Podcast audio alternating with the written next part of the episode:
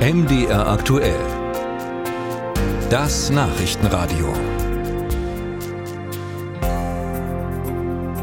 Seit Samstag wird Israel ja schon angegriffen. Seit Samstag ist Israel im Krieg. Koordiniert sind Hamas-Kämpfer aus dem Gazastreifen auf israelisches Territorium eingedrungen, haben Tausende von Raketen aufs Land abgeschossen, haben viele Menschen auf einem Musikfestival getötet. Bislang sind nach israelischen Angaben in Israel selbst 700 Menschen gestorben. Und ich kann am Telefon mit Arie Schalika sprechen. Er ist der Sprecher der israelischen Armee. Herr Schalika, welche Kampfhandlungen gab es in dieser Nacht?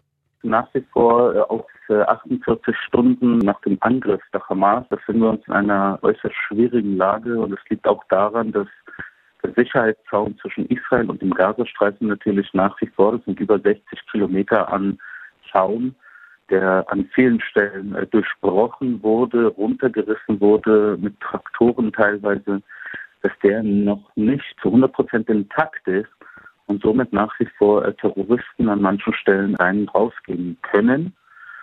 Und deshalb auf der einen Seite natürlich äh, noch äh, Terrorkommandos gibt, die auf israelischem Territorium bekämpft werden. Andererseits natürlich auch noch leider Raketenbeschuss aus dem Gazastreifen gibt. Nach wie vor sind wir in einer Kriegssituation, die auch noch andauern wird. Ja, es ist nicht geplant, dass die israelischen Streitkräfte den Gazastreifen besetzen? Naja, den Gazastreifen besetzen ist ein großes Wort, sage ich jetzt mal. Israel hat bis 2005 sich im Gazastreifen befunden. Ariel Sharon, israelischer Regierungschef damals, hat Israel zurückgezogen, hat tausende Israelis, tausende Juden aus dem Gazastreifen zurückgezogen, den Gazastreifen Juden reingemacht und das mittlerweile vor 18 Jahren mit der Hoffnung, dass wir Seite an Seite in Frieden, in Ruhe leben können. Ja, leider hat das nicht funktioniert. Ich kann mir nicht vorstellen, dass Israel äh, natürlich diesen Weg wieder äh, zurückwählt, auch wenn die Hamas und äh, der islamische Dschihad es darauf anlegen.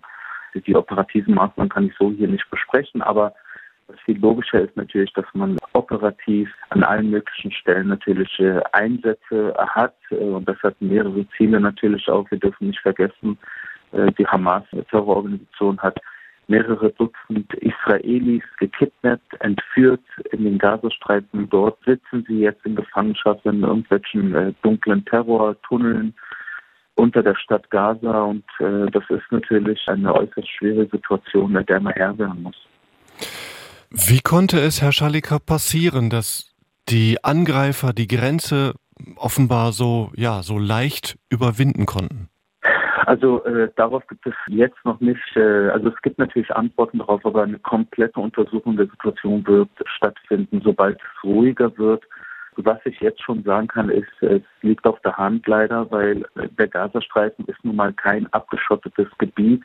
Es gibt mehrere Grenzübergänge dort, äh, wo natürlich in den letzten Jahren zum einen äh, Material reingelassen wurde, der Kerem Shalom Übergang im Süden oder im Norden der Eres-Übergang wo halt äh, jeden Tag tausende palästinensische äh, Männer reingelassen wurden, um in Israel zu arbeiten.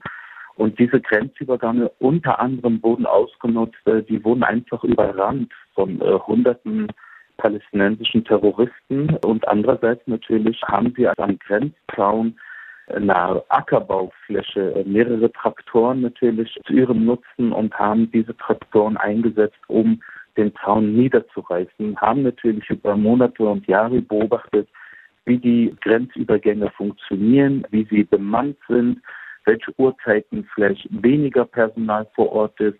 Und das haben sie an einem Samstagmorgen an einem hohen jüdischen Feiertag gemacht, 50 Jahre genau nach dem Yom Kippur-Krieg. Das ist die Lage in Israel an diesem Montag. Es gibt also nach wie vor kriegerische Handlungen. Arie Schalika war das, der Sprecher der israelischen Armee bei uns am Telefon.